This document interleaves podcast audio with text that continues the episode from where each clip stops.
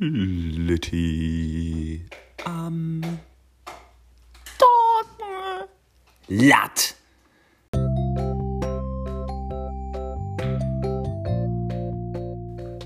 Hallo, es ist mal wieder soweit. Es gibt eine neue Folge Litti am Talken. Smack. Ich bin äh, auf Wolke 7.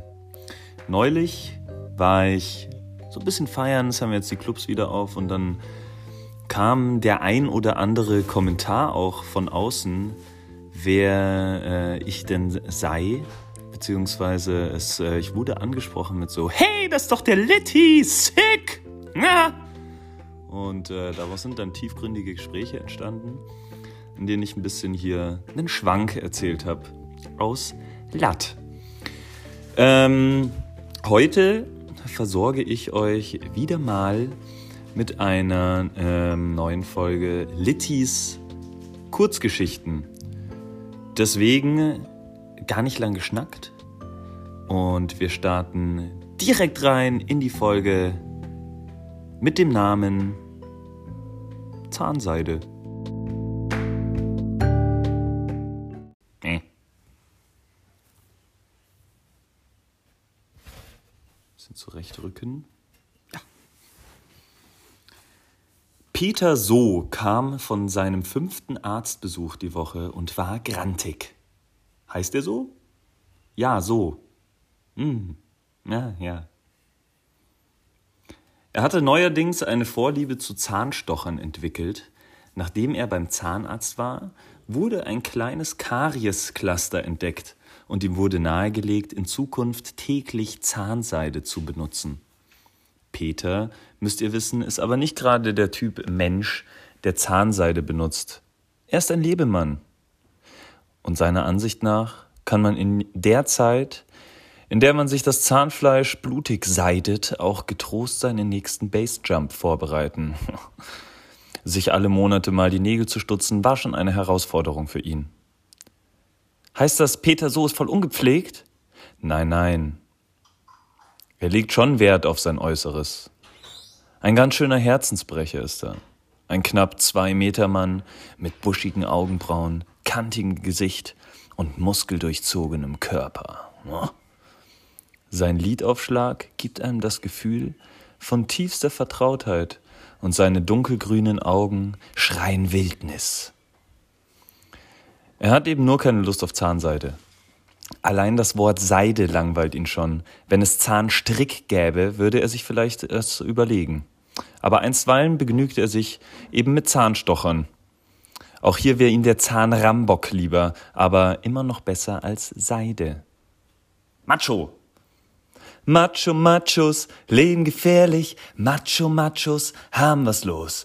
Man fühlt sich Macho, ist der Andrang gar so groß. Jetzt alle, Macho Machos leben gefährlich, Macho Machos haben was los. Man fühlt sich Macho, ist der Andrang gar so groß. Und jetzt nur du ganz allein. Macho, Na, Reinhard. Nee, Peter. Stimmt.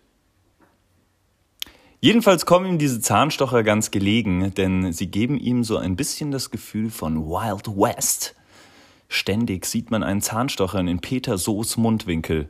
Der Mundwinkel Soos. Der Mundwinkel Soos. Soos! Soos! Das spricht man SOS. Ja.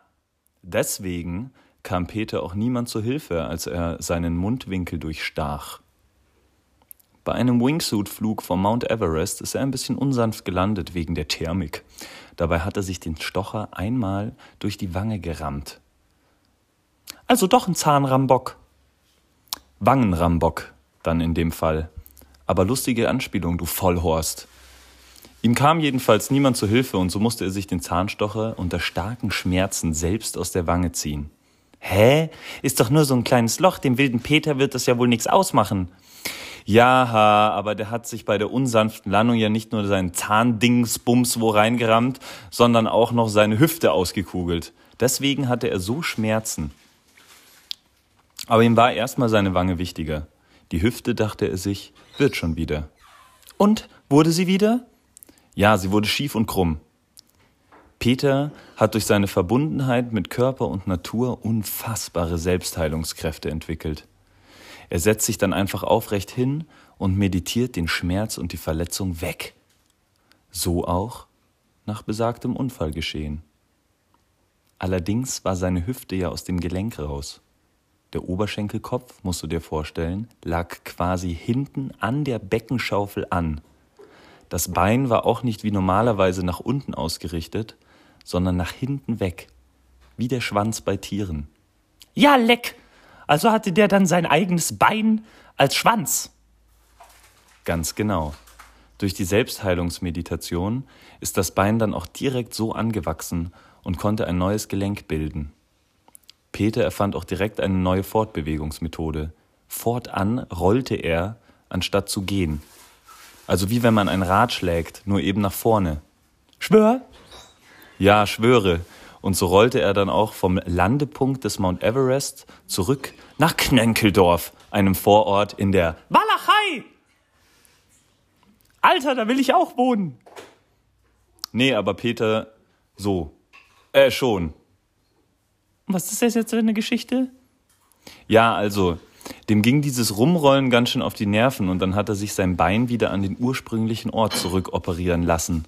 Narkose brauchte er keine. Nur ein kleines Dino-Pflaster auf seiner Narbe. Etwas erschöpft ließ er sich dann auf sein Nagelbett fallen und schlief zwölf Stunden am Stück durch. Als er aufwachte, war sein Augenlicht erloschen. Was? Ja, krass. Peter hat nichts durch seinen Sturz gelernt und benutzte weiterhin den Zahnstocher. Beim Schlafengehen hatte er nach wie vor einen im Mundwinkel und in seinem Tiefschlaf durchstach er sich beide Augäpfel. Alter, wie dumm ist der? Das kann doch jedem mal passieren. Was bist denn jetzt so? Der ist halt dann wieder zum Arzt und hat sich zwei neue Augäpfel reinmachen lassen. Boskop. Das ging jetzt aber dann langsam ins Geld, deswegen benutzte er nun keine Zahnstocher mehr. Ah, okay. Danke für die gute Nachtgeschichte, Papa. Ich werde ja schon Zahnseide benutzen. Morgen dann. Ende. Das war Littys Kurzgeschichten mit Peter So und seiner Zahnseide. Lit!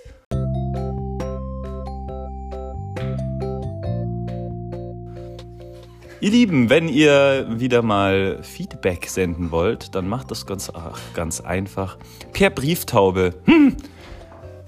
Außerdem bin ich erreichbar unter der Telefonnummer ILF.